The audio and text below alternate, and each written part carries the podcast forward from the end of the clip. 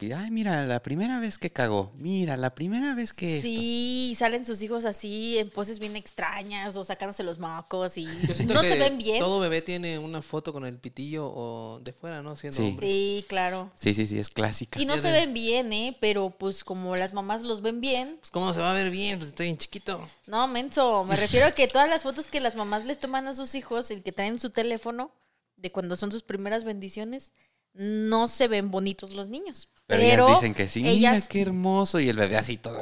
Ajá, y yo no lo entendía, pero ahora que tengo animalitos, no se compara, ¿verdad? Pero pues, por ejemplo, yo le tomo fotos a mi perro cagando, así, mi gatito en el arenero, y yo, ay, se ve bien lindo. Ya, Tienes que ver fotos mías de bebé. Ya las vi, su mamá me Muchachos, ¿cómo enseñó una y no se ve El bien. día de hoy vamos a iniciar con una mención muy, mención muy especial. ¿Ya? Este, en este No. episodio eh, ¿De quiero. dinero? No. No, no, de dinero no, ya saben que no. no, este, quiero mencionar a, una, a un muy buen amigo mío. Es eh, Ronnie.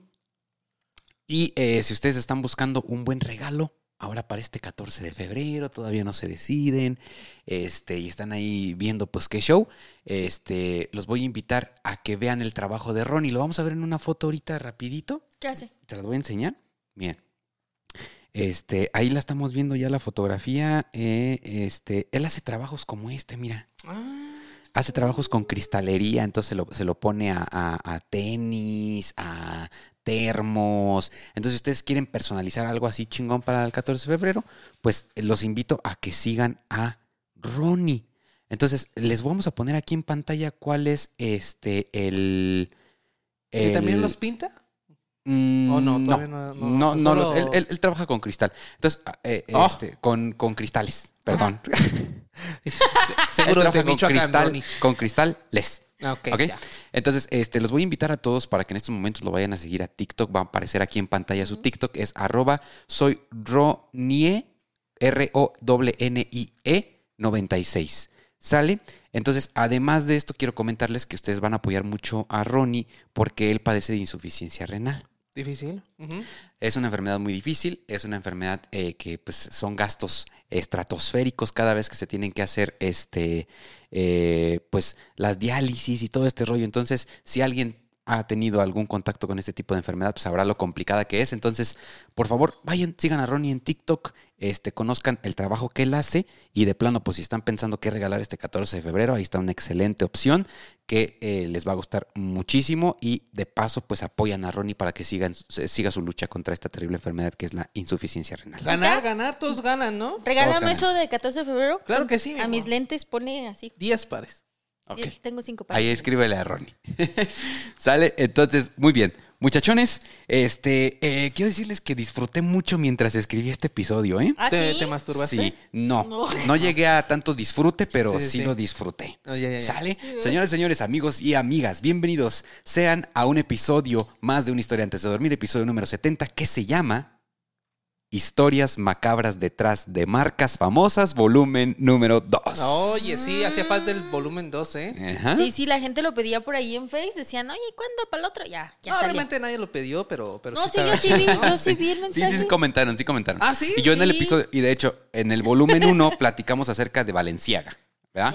De Amazon, de Shane y la marca de automóviles Ford. Sí. Y detrás de estas marcas vimos que había pues historias de abusos, de de falsificación, de crímenes ambientales, violencia y sangre. Y en ese episodio prometí que volvería con un volumen con un volumen 2 acerca de otras historias. Y el momento ha llegado. Muchas gracias. Hoy hablaremos sobre marcas famosas y sus historias macabras, solo que en esta ocasión subiremos un escalón más en el, nive- en- en el nivel de horror y oscuridad. Espero que no haya nada de lo que consumo ahí. Las marcas de las que vamos a platicar el día de hoy son marcas relacionadas con niños. Marcas que parecen inocentes y encantadoras, pero que pueden esconder historias realmente infernales. Ok.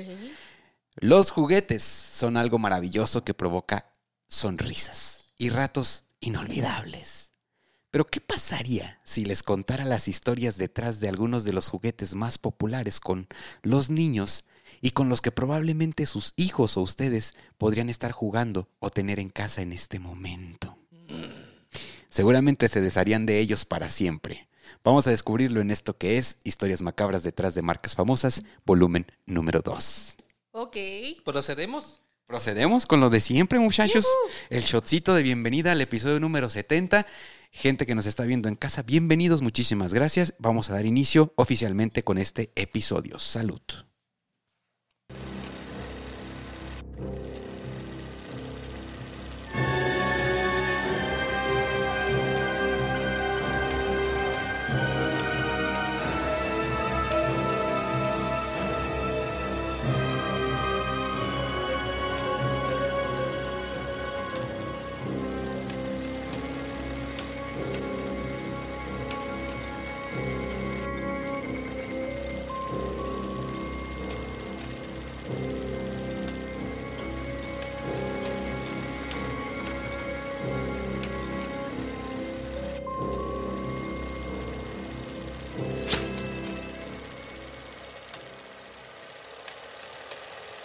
Aquí para... Yo podré, yo podré suscribirme. Como todavía hay gente que pone en los comentarios, he visto. Excelente documental. Ah, no manches. ¿A Y la nuestro de- podcast? A la podcast, a los videos que Y subo la, yo. y la- y y así. la advertencia al principio de esto es puro entretenimiento, no nos hagan caso. Sí, pero ya con eso ya te das cuenta qué edad tiene, ¿sabes? O sea, ya con el puro comentario, ya sabes Ya que sabe se trata de una señor. persona más de 40. Ay, pero fíjate que eh, las estadísticas nos dicen que sí nos sigue una gran cantidad de personas de 50 años en adelante. Pues eso es malo, güey. ¿Por qué? ¿Por Pues qué? dentro de unos 10, 20 años ya no vamos a tener seguidores. Ah, No le hagan caso a este güey. Le mandamos un abrazo y un saludo a todas aquellas No personas los quiero. mayores de 50 que nos están escuchando o viendo en este momento. Los queremos, señores, señores. Sí, sí. Este, los respetamos, ¿verdad? Así que como Sí, señor, sí. igual que nos envíen su historia. No, no, no, somos compas, somos compas todos. Sí. sí, sí, sí, sí. Mira, que nos sigan, habla bien de nosotros también. Oye, en el episodio donde hablamos sobre experiencias cercanas a la muerte y lo señor, yo he tenido ya como tres, fíjate. Yo te- como que ya siento que... como que ya siento que ya... Vamos a dar inicio. Este, como les decía, hablaremos específicamente de juguetes o marcas relacionadas con juguetes. Ok. La primera de la que vamos a hablar el día de hoy Ah, ya sé quién. es una marca que tuvo su origen en Japón, en Japón, pero que muy pronto se extendió a todo el mundo y genera unos 250 millones de euros al año. Es la preferida de cientos de niños y adultos también. Tiene película, series de televisión, ropa y toda clase de accesorios. Y su personaje principal está relacionado con el inframundo, la brujería y posiblemente un pacto demoníaco. Estoy hablando de la encantadora gatita Hello, Hello. Kitty. A mí nunca me cayó bien Hello Kitty. Y vamos a comenzar exactamente por ahí. Porque Hello Kitty, güey, es todo menos una adorable gatita. Este ha sido un tema de debate que finalmente ha sido resuelto. Hello Kitty nunca camina en cuatro patas. Nunca actúa como lo haría un gato. Entonces, si no es un gato, ¿qué chingados es? Sanrio, que es la compañía propietaria de la marca y el personaje, tuvo que hacer una biografía de este personaje, güey, para describir con exactitud qué pedo con ella. Y en su portal oficial dice lo siguiente. ¿Ok? Hello Kitty es británica. Ah. Su nombre completo es Kitty White. Tiene una hermana gemela. Su signo zodiacal es Escorpio y llama el pastel de manzana. ¿Como yo? ¡Ah! No, a mí me mama mucho el pay de manzana, qué pedo. Ay, no me Y toques. soy escorpio también. Y también es una gatita adentro, que le gusta el mambo. Ay, Y salgo a. Eh, Ok, entonces, esto, fíjate, Paquita, esto está en el portal de la mar de, de la empresa propietaria de Hello Kitty. Entonces Ok, ya dijeron, me cayó a bien. ver, no estén chingando, todos les vamos a dar una biografía de Hello Se la Kitty. inventaron, pues, o sea. Ah, sí, obviamente. sí, sí, Ajá. sí. ¿Quién sabe? Pero ellos dijeron que era británica, Ey. dieron el nombre, Ujú. ¿ok?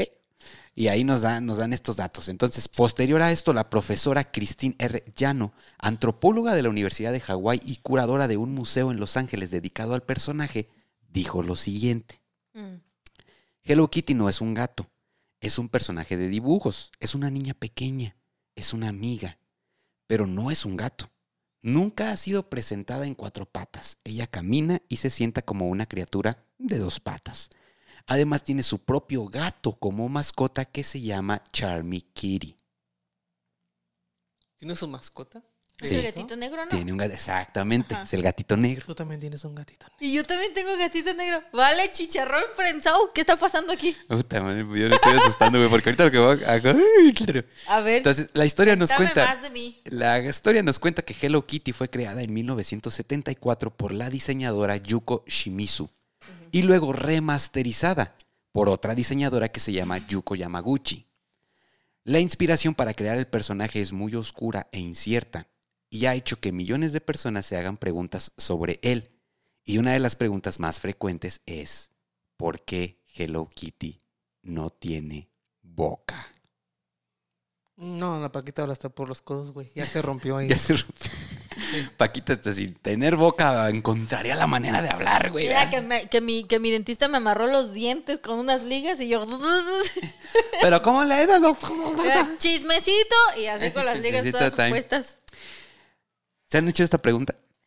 Este, pues es que como yo no. A mí mi Kitty me da igual, pues, o sea. Bueno, pero ¿por qué crees que no tiene boca? Pienso que no tiene boca porque, porque, porque, porque. mm, Espera, ¿no tiene boca? No, no tiene boca. Hello Kitty no tiene boca, güey. No sé. Gatita, espérate que posiblemente se abra así en una página pornográfica. Ay. Yo pienso que no tiene boca porque, pues como era una caricatura, ya ves que hubo una temporada que las caricaturas estaban bien marcianas, güey. ¿Quién vio Cat Dog, por ejemplo? ¿No? Ah, sí, cacto. Era una salchicha. ¿Y cómo, cómo hacían del baño? Yo me preguntaba eso, ¿no? ¿Por dónde hacen del baño esos perros, ese perro y ese O gato? sea, uno come y el otro escupe la... la- Ajá. O, por ejemplo, güey, también alguien llegó a ver, ¿cómo se llamaba esa, esa caricatura? Monster. Ajá. Donde salía así como una plasta de carne medio extraña con un palo blanco con negro y un güey. Ah, la plasta de carne traía sus ojos arriba. Ah, sí, esa, esa, esa- esa caricatura me encantaba, Monsters. sí, encantaba. pero, pero digo, fue una temporada en la que Media hubo caricaturas extraña, ¿no? extrañas. Entonces, por ejemplo, en Puka, Garu tampoco tiene boca, creo. Ahorita voy a tocar el tema de Puka, ¿eh? Confirmo. No tiene boca. No tiene boca, ya la buscó este güey. Ajá, no sé. Este, bueno, entonces esta es una pregunta que se han hecho muchas personas, ¿no? Ey. Yamaguchi en 2008, eh, durante una entrevista, aclaró que al igual que otros personajes japoneses como Puka, Ah, que Puka no tiene nariz. no, Puka no tiene nariz. no, no tiene. Vamos a ver una foto de, eh, antes de continuar, de, de Puka y de Hello Kitty. Ok. ¿Sale? Para pues ir viendo qué show. No, ahí no está, me digas ahí está. nada porque yo era fan de Puka. Ok, ahí está Puka. Ajá, No tiene nariz. no. De un lado vemos a Puka y del otro lado vemos a Hello Kitty. Ajá, Yo creo que la mayoría eh, los ubica bastante bien. obvio. Pero quien no, pues ahí están los dos personajes de los que estamos hablando, ¿sale? Uno tiene nariz pero no tiene boca, el otro tiene boca pero no tiene nariz. ¿sale? Entonces, este, pues han hecho esta pregunta, ¿no? Eh, los diseñadores japoneses dicen que una de sus características es que sus personajes tengan algo especial, o más bien no tengan algo especial. Esto se relaciona con lo que platicábamos de que los villanos en series de, en series de televisión y películas no tienen nariz. ¿Te acuerdas que, que lo comentábamos? Sí. Y esto, eh, este, esto hace que algo en nuestro cerebro los perciba como que como raro, ¿no? Nuestro cerebro funciona armando patrones, dándole forma a algo que no la tiene para poder reconocerlo. En el caso de estos personajes que no tienen nariz o boca, pues nuestro cerebro dice, ah, cabrón, ¿no? ¿Qué, qué, qué- qué hay aquí? Qué curioso. ¿Cómo armo esta imagen? Ah, exactamente. Y por eso mismo no podemos dejar de verlos. Y los queremos estar viendo y analizando. Y eso hace que, no- que ese personaje capte nuestra atención por completo y que caricaturas muy populares se vuelvan extremadamente con una audiencia muy grande y que se vuelvan muy famosas. Y la mayoría de estos personajes a veces identi- identificamos que algo no encaja en ellos. O no, o no tienen orejas, no tienen boca, no tienen algo. Pues ahora que lo dices, sí me suena, ¿eh? Yo no me perdí a Puka. Puka, Tiene sentido para mí. Sí. Divertido. Entonces, esto es lo que dicen ellos. ¿Sale? Este, además, la diseñadora cuenta en esa entrevista que no le ponen boca ni ninguna expresión a, a Hello Kitty para que se pueda relacionar con todos. Si tú estás contento, Hello Kitty está contenta. Si tú estás triste, ella lo estará. Por eso no le ponen ninguna expresión específica en su rostro. Eh, la Kitty Emo. ¿Hay Kitty emo? Pues La esas- subían en el 2014, güey, en Metroflog. Ah, pero pues esas ya son creaciones de, de- de fans, ¿no? Ah, al no tener expresión podía ser una Kitty Emo. Puede ser una Kitty emo, exactamente. Una Kitty corrido alterado. Ahorita pueden sacar una Kitty buchona. Una Kitty Rivera. Ah, Rivera.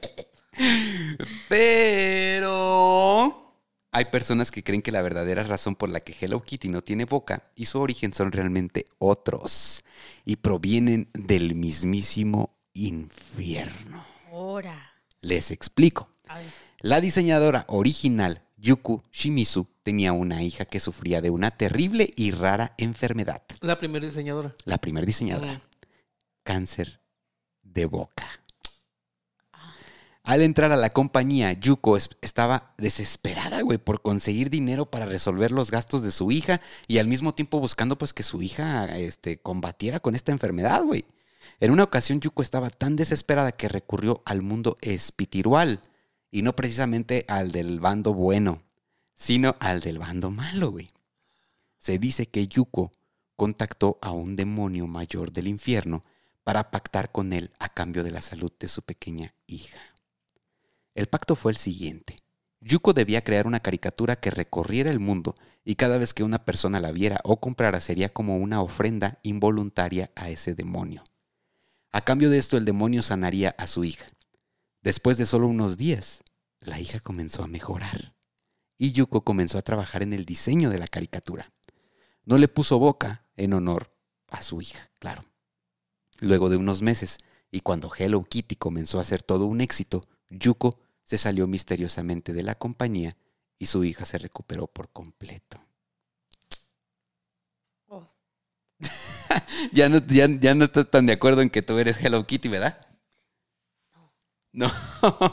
Bueno, a veces. Ah, no es cierto, no. No manches. Entonces, a esa, obviamente no sabemos qué tan cierto sea, pero O sea, pero si es, si es un hecho, y lo hago como pregunta, ¿verdad? Si es un hecho que la niña de la creadora de Hello Kitty tenía este tipo de cáncer, güey, directa o indirectamente, Hello Kitty sí o sí no tiene boca por ese motivo. claro, pudo haber sido una situación que influyó de manera muy importante en la creación del diseño. Exactamente. Ya dejemos de lado la historia eh, quizá del pacto, ¿no? La, la cuestión es que la hija sí se recuperó, pues, o sea, Sí, sí. Ok. Fíjate, y todas aquellas personas. Tú, tú tienes una amiga, ¿no? Que todo. Todo. Todo tiene Todo de Hello de Kitty. su refri, güey. O sea, es una persona adulta, güey. Este, pero todo, todo, toda su casa, o sea, no es de que, ah, voy a comprar este refrigerador. Esto, no, o sea, realmente, su casa, su oficina es Hello Kitty, güey. está Ey. llena de Hello Kitty. Ella solita restauró a la niña. ¿Sí? Lupita Ella Solita. solita, Le voy a ofrendas. mandarle el link de este episodio. tú, tú ayudaste a que esa niña se recuperara. Ya que no donen Cinépolis ni nada, porque ella pues ya hizo su, su Ya. labor Su altruista. labor altruista, sí, a cambio de, pues, este, obviamente, sabemos que su eh, espíritu, su alma está, está esperando para ser reclamada por ese demonio, ¿no? Ah, Sí, sí lo creo. Y fíjense bien, la otra historia de la que les voy a hablar el día de hoy, es que este chisme, este está chismecito, ¿eh? Este, Ok. está, este está este story time, eh, chismecito time. ok. Sale, la otra historia eh, del día de hoy es sobre la muñeca más famosa del mundo mundial. Anabel. Una muñeca que toda niña quiere o quiso. Una muñeca que toda niña tuvo o tiene. Hablaremos sobre Bárbara Millicent Roberts. Ah, ¿Quién es? Y, es- Barbie. y específicamente la edición Malibu y la terrible historia que podría estar detrás de su inspiración. Ok. Yo nunca tuve un original. Siempre tuve esas del tianguis, esas de plástico, güey. Pues sí, hija, pues ven qué colonia creciste, o sea, como... ¿Eh? ¿En qué colonia creciste? ¿Cómo ibas a tener una Barbie original? Ah, pues, ya, ¿y los tíos de Estados Unidos qué? Para eso están. ¿Para? Esos güeyes. Ah, bueno. Ah, como vez- si te traen pinches tenis que no te quedan nunca, güey. Sí, sí, sí. Una vez sí me mandaron una maleta, ya me acordé, pero trae una Pocahontas. ¿No es Barbie? ¿O sí es No. Ah, bueno, pero pues podría ser como que ya se podría decir que Como que ya mínimo te mandaron algo original, ajá, algo marca Disney o qué. Algo marca Disney. Ajá. Ok. Una Pocahontas. Bueno, entonces, este, las muñecas que imitaban el cuerpo femenino eran muy populares en Alemania. En las tiendas de tabaco Ah. eran solo para adultos. ¿Ok? Y eran, eran juguetes eh, pues, sexualizados completamente. O las, sea, primeras las- las primeras muñecas en la historia que surgieron fue en Alemania. Y fueron con enfoque sexual hacia los adultos. ¿Pero eran de ese era, tamaño? este. Eran de ese tamaño, sí, muñequitas chiquitas que, que emulaban el cuerpo femenino. Voluptuosas. Sí, sí, sí, sí. Y solo las vendían en, en, los, en esas tiendas. O sea, los niños ni las conocían, güey. Las, niñas ni las conocían. Ok. Entonces, pero surgieron así de esta forma allá en Alemania. ¿Sale? Este. mm, mm, mira, güey. todos tuvimos un Max Steel que era su novio. Sí, a huevo. Todos. O el santo. El santo, en nuestro caso, el santo. Sí, el- ahí te- te- qué, qué bonito era, güey, cuando el santo se besuqueaba con una Barbie, ¿no? Mm, sí.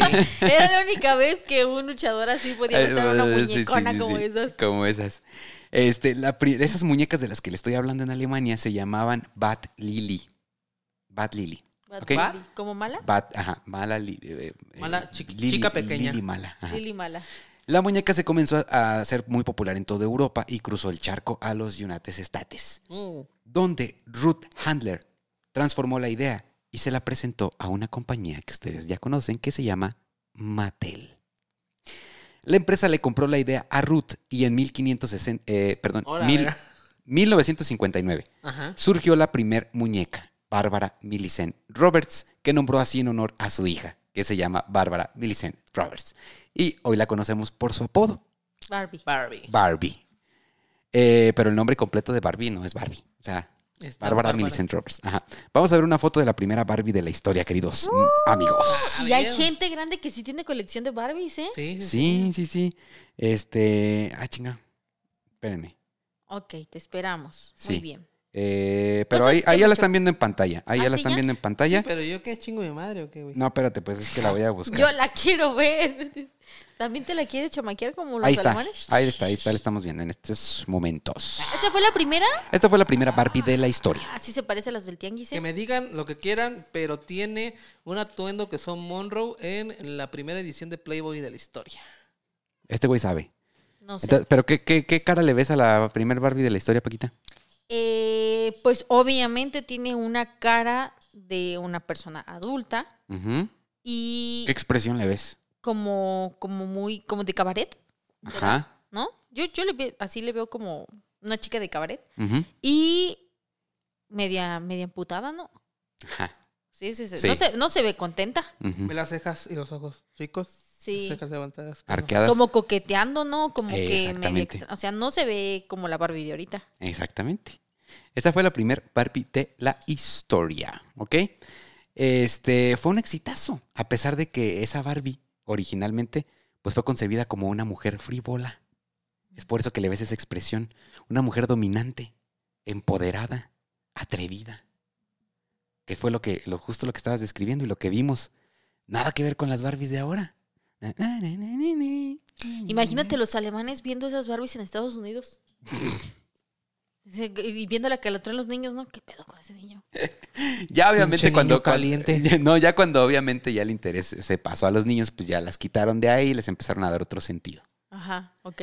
Entonces, entonces a pesar de todo esto, pues fue un exitazo, güey. Los millones comenzaron a acumularse en la cuenta de Mattel hasta el surgimiento de nuevos juguetes, que comenzó a ocasionar que las ventas de Barbie cayeran. Uh. Además, el movimiento feminista comenzó a criticar los nuevos modelos, diciendo que se trataban de estereotipos hegemónicos que sexualizaban a la mujer. Lo, cual, lo cual sí es cierto, porque el origen de las muñecas en realidad pues era sexualizar completamente el cuerpo femenino. ¿no? Entonces, pues güey, rápidamente Mattel le habló a Ruth. Digo, no mames, Ruth. Dijo, güey, tenemos un pedo, Ruth. Tenemos que hacer algo, cabrón. Necesitamos un modelo más actual. Algo que, que, que ahí congenie con las nuevas generaciones, más contemporáneo. Que nos haga crecer, güey. Así que ponte a chambear, hija. Y para los años 70, Ruth creó a la Barbie Malibu. Un modelo de muñeca más moderna, playera, eh, pelo largo, que conectara con las nuevas generaciones. ¿Sale? Y hasta aquí, todo chido. Sí. Todo normal. Lo horripilante de esta historia es quién fue la inspiración de Ruth para crear este modelo, muchachos. A ver, Y aquí es donde vamos a echar el chismecito. a ver, porque ya, ya va a salir la película, ¿no? Donde sale esta... Ay, ahorita la menciono, espérame, no, no, no, no Ah. digas, espérate, porque ahí voy. Entonces, ¿quién chingados fue la inspiración para Ruth para crear este modelo? Su inspiración fue la actriz Sharon Tate. Ah. Y sé que quizá no le suene mucho este nombre. A ti sí te suena. Sí, a mí sí. A mí no. A ti no. Este, pero chida? bueno, ahí les va. Sharon Tate fue un ícono del cine de los años 60. Una de las más grandes películas que realizó fue No hagas olas en 1967. Es una comedia, donde interpreta a un personaje llamado Malibu. Una mujer rubia que se la pasa en bikini durante toda la pinche película. Eso fue cuatro años antes de que saliera la muñeca. ¿Ok?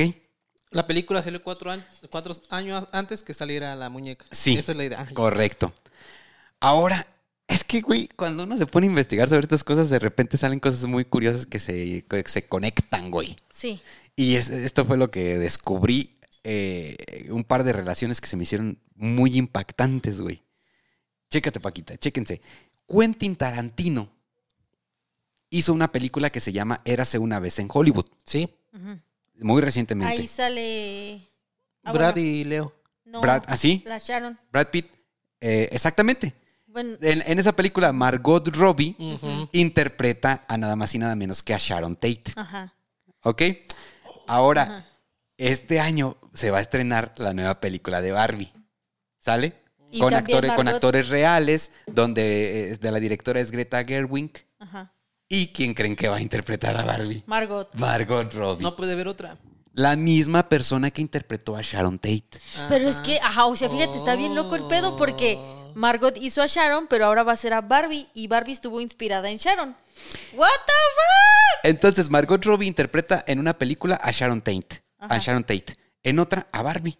Sharon Tate tiene una película donde interpreta a Malibu y hay una muñeca que se llama Barbie Malibu. Todo encaja. ¿Será que la habrán elegido a propósito? Bueno, a lo mejor la eligieron para hacer a Sharon porque se parecen un poco. ¿O será que Mattel y Ruth, eh, siendo propietarios intelectuales de, de lo que es Barbie, hayan ellos apuntado a decir, va a ser Margot Robbie porque ella ya interpretó a Sharon Tate y todo este pedo está basado en Sharon Tate? Vamos a ver una fotografía de Sharon Tate en esos años y del modelo de Barbie Malibu. ¿Ok? ¿Le encuentran parecido? Sí, un poco en el cuerpo. O sea, como que Sí, sí, tiene la complexión. chéquense el cuerpo, pero también chequen el cabello. Y los ojos. Más o menos ¿no? el cabello tiene el, el mismo largo, exactamente. Este, los ojos. eh, y bueno, si ustedes quieren ver la película, vayan, veanla, es, bas- es bastante buena, pero o sea, es, es así como que inevitable pensar, viendo ya el modelo de, de- de- de Barbie, que obviamente sí tiene algo de parecido con, con la actriz. Ahí lo estábamos viendo, ¿verdad? Este, entonces, bueno, ahí queda. Ahora, hasta aquí ustedes podrán decir, ¿Y qué, güey? ¿Coincidencias? Ahí les va el twist de este pinche pedo. Lo horrible de esta historia, amigos, es que Sharon Tate fue asesinada cuando estaba embarazada de ocho meses por la secta satánico-religiosa de Charles Manson. Sí, ¿te acuerdas de la película? Sí, sí, sí. Ajá, ahí está. Entonces, eh, y eso fue en el año de 1969, ¿ok? Un año antes de que saliera el modelo de la Barbie. Eh, fue asesinada en su mansión de Los Ángeles junto a su esposo, Roman Polanski. Por supuesto que ni Ruth ni Mattel aceptarán jamás que su muñeca está inspirada en una mujer asesinada por una secta. Mattel actualmente ha hecho miles de cambios. Ahora los pies de las Barbies, güey, ya no están arqueados. Antes eran todos los pies de las Barbies arqueados. Eh, ahora son planos. ¿Por qué estaban arqueados? Pues para encajar siempre solo en los tacones. Entonces dijeron, no, pues es que mm, ciertamente, pues no, no solo son tacones, ellas pueden usar cualquier tipo de Es que ya ves que se supone que el, ¿cómo se le dice? El eslogan de Barbie es sé lo que quiere hacer. Sí. Ajá. Entonces, pues imagínate, ¿cómo ibas a ser una tenista en tacones? Exactamente. ¿Cómo ibas a ser una doctora en tacones? Con no? las pinches patillas ahí de plástico arqueadas todo el tiempo. Sí, no, pues no. O sea, entonces tenían que ir adaptando a la, a la vida rutinaria de una mujer real ¿Correcto? para poderse identificar con ella. Ese fue uno de los cambios más importantes que hicieron ya, ya más actualmente. Eh, ahora, este, pues para que eh, eh, encajaban con los tacones, todo esto que ya les comentaba, ya no todas las muñecas son rubias. No. También. Está bueno. Que al inicio sí. Y pues ahora algunas están flacas, algunas tienen... hay diferentes tipos de, de cuerpos en las Barbies y también diferentes tonalidades en su piel. Sí. ¿Ok?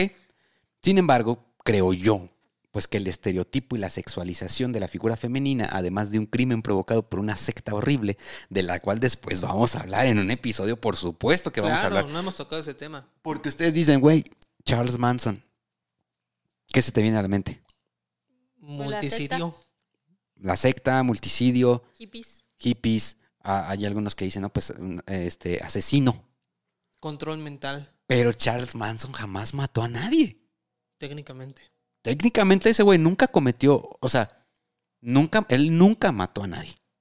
Todo lo hizo bajo control eh, eh, estricto sobre sus seguidores.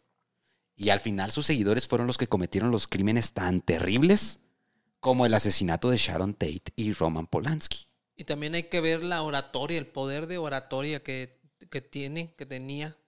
Y ya ves que en la película de Érase una vez, ahí no muere Sharon. No muere Sharon en la película. Ajá. Y ya ves que mucha gente hacía la crítica de que el, el ¿cómo se llama este? El Quentin qué? Quentin Tarantino. Ajá, le, él- le dio una oportunidad de vida a Sharon en la película, pues. O sea, como que era un final que todo el mundo esperaba. Pues puede que haya toda una pinche red conspiratoria detrás de todo esto y como les decía, el caso es que el estereotipo y la sexualización de la figura femenina, además de un crimen provocado por una secta horrible, pues siempre acompañarán la imagen de esta muñeca. Barbie. Pero imagínate, hubo una temporada en la que te vendían los atuendos de Barbie para que tú los usaras. Y la peluca de Barbie, todo el pedo. Los, las chanclitas y todo el asunto. Y ahí nos tenías bien traumadas a todas queriendo ser Barbie. ¿Qué tal si Ruth Handler, la creadora de Barbie, de este modelo de Barbie Malibu, güey, era una seguidora de Charles Manson y aprovechó el control y las enseñanzas para ahora introducir un, un muñeco y ejercer control sobre los niños? Puede ser. No sabemos. No sabemos. Y no vamos a hacer conjeturas. La realidad, los hechos son los que les acabo de decir. La historia detrás, por un lado, de Hello Kitty, que pudiera estar este, relacionada con, con algo verdaderamente horripilante como lo es, primero, la enfermedad de una, de una niña, un cáncer, y, y segundo, pues un, un pacto demoníaco. Y por otro lado, Barbie, algo que todos conocemos, que todos hemos visto, con, los que, con lo que todos hemos tenido contacto, seas niño, seas niña o lo que sea, que, que detrás de este modelo pueda haber algo tan siniestro y tan oscuro como la relación de uno de los asesinatos más impactantes eh, ocurrido en Los Ángeles en el año 69, en el que una mujer embarazada de ocho meses perdió la vida junto a su esposo a manos de seguidores de Charles Manson. Entonces, pues hasta aquí llegamos con el episodio de hoy. Pero va a haber Oh. volumen 3 o no? ¿O ne? Eh, no sabemos, no Pero sí sabemos. puede ser que caben, ¿o sí. no? Puede ser que sí. Puede ser que sí, no les digo que no. Este. eh, de verdad está, está difícil, está difícil investigar porque obviamente muchas de estas marcas Ocultan esos pues datos. no, no van a poner esos datos, los ocultan. Y ¿Cuál tumban estaría las, chida? Las páginas. Estaría chido, pero ya ves que pues es una teoría de las redes sociales y no sé, es que sí va a estar bien difícil investigarlo, pero la gente alguna vez lo llegaron a ver, yo creo, de que Disney creó la película de Frozen porque eh, tenía, no, no recuerdo exactamente si un niño o la cabeza de un niño congelado en uno de los parques temáticos de Disney. Entonces, si tú buscabas Disney Frozen, te aparecía esa historia. Y Ajá. supuestamente por eso sacaron la película de Disney. Para que de ya no te aparezca eso y para te cuando aparezca. tú pongas Frozen, pues te y aparezca si la hacemos película. un muñeco. Ajá. Pero la neta es que solo una vez me acuerdo que me alcanzó a salir ese artículo, pero pues tiene mucho, mucho tiempo. Y ya después ahorita lo pones y ya no te salen ni madres. Les propongo esto. Va a haber volumen 3 Ajá. y el volumen 3 va a tratar completamente de Disney y de las historias macabras que hay detrás de Disney. ¿Qué les parece? ¿Qué, qué hay? ¿Qué hay? ¿Qué hay? Sí, Vale, por vale. favor. ¿Va? Ah, pero lo haces Perfecto. rápido, ¿eh? Para la No otra, les la otra nada. semana. Amigos, muchísimas gracias por acompañarnos este episodio este eh, especial de, de historias macabras detrás de marcas, volumen 2, donde hablamos de Hello Kitty y Barbie. Síganos en todas las Y redes a ver, sociales. por ejemplo, hay que nos comenten, nos dejen en los comentarios, ¿alguna vez alguna edición de alguna muñeca Barbie, por ejemplo, les llegó a dar miedo? Es que había unas que sí te daban miedo. ¿En qué estarían inspiradas? ¿Quién sabe? Pero Está- sí te está daban miedo. Ahí que, que nos comenten si alguien Sí, llegó a ver un anaquel de Barbies en casa de su primita, tía, no sé, y como que le dio ñañaritas. Ahí que nos diga. Luego hay videos, ¿no? De Barbies así moviendo la cabeza así. Ay, no. Estaría bueno verlos. Este, síganos en todas las redes sociales este, que están aquí en la descripción del, del video. Y recuerden lo que les comenté al principio, si están buscando un excelente regalo para este 14 de febrero o para cualquier ocasión especial, vayan y sigan a mi eh, querido amigo Ronnie, que también va a estar su link a, su TikTok eh, y a sus redes sociales aquí en la descripción del video, que hace cosas bien chingonas con, con cristalería. Y que además lo van a apoyar en, es una noble causa porque lo van a apoyar en esa lucha que él tiene contra eh, la insuficiencia renal que desde hace mucho tiempo la padece y que eh, a través de este trabajo eh, pues está buscando financiar sus terapias de, de limpieza de sangre y todo ese show. Entonces, Ronnie, te mandamos un abrazo, sigue echando muchas ganas, ojalá mucha gente se anime a, a contactarte, a apoyarte y pues nada, los queremos muchísimo. Gracias a todos y nos vemos en el próximo episodio. ¡Chao! Chao. Goodbye. Hey, espera, ¿a dónde crees que vas? Si este video te gustó, dale pulgar arriba. No te olvides de dejarnos tus comentarios aquí abajo y suscríbete a este canal. Y recuerda, nos vemos en la próxima historia antes de dormir. Si es que puedes.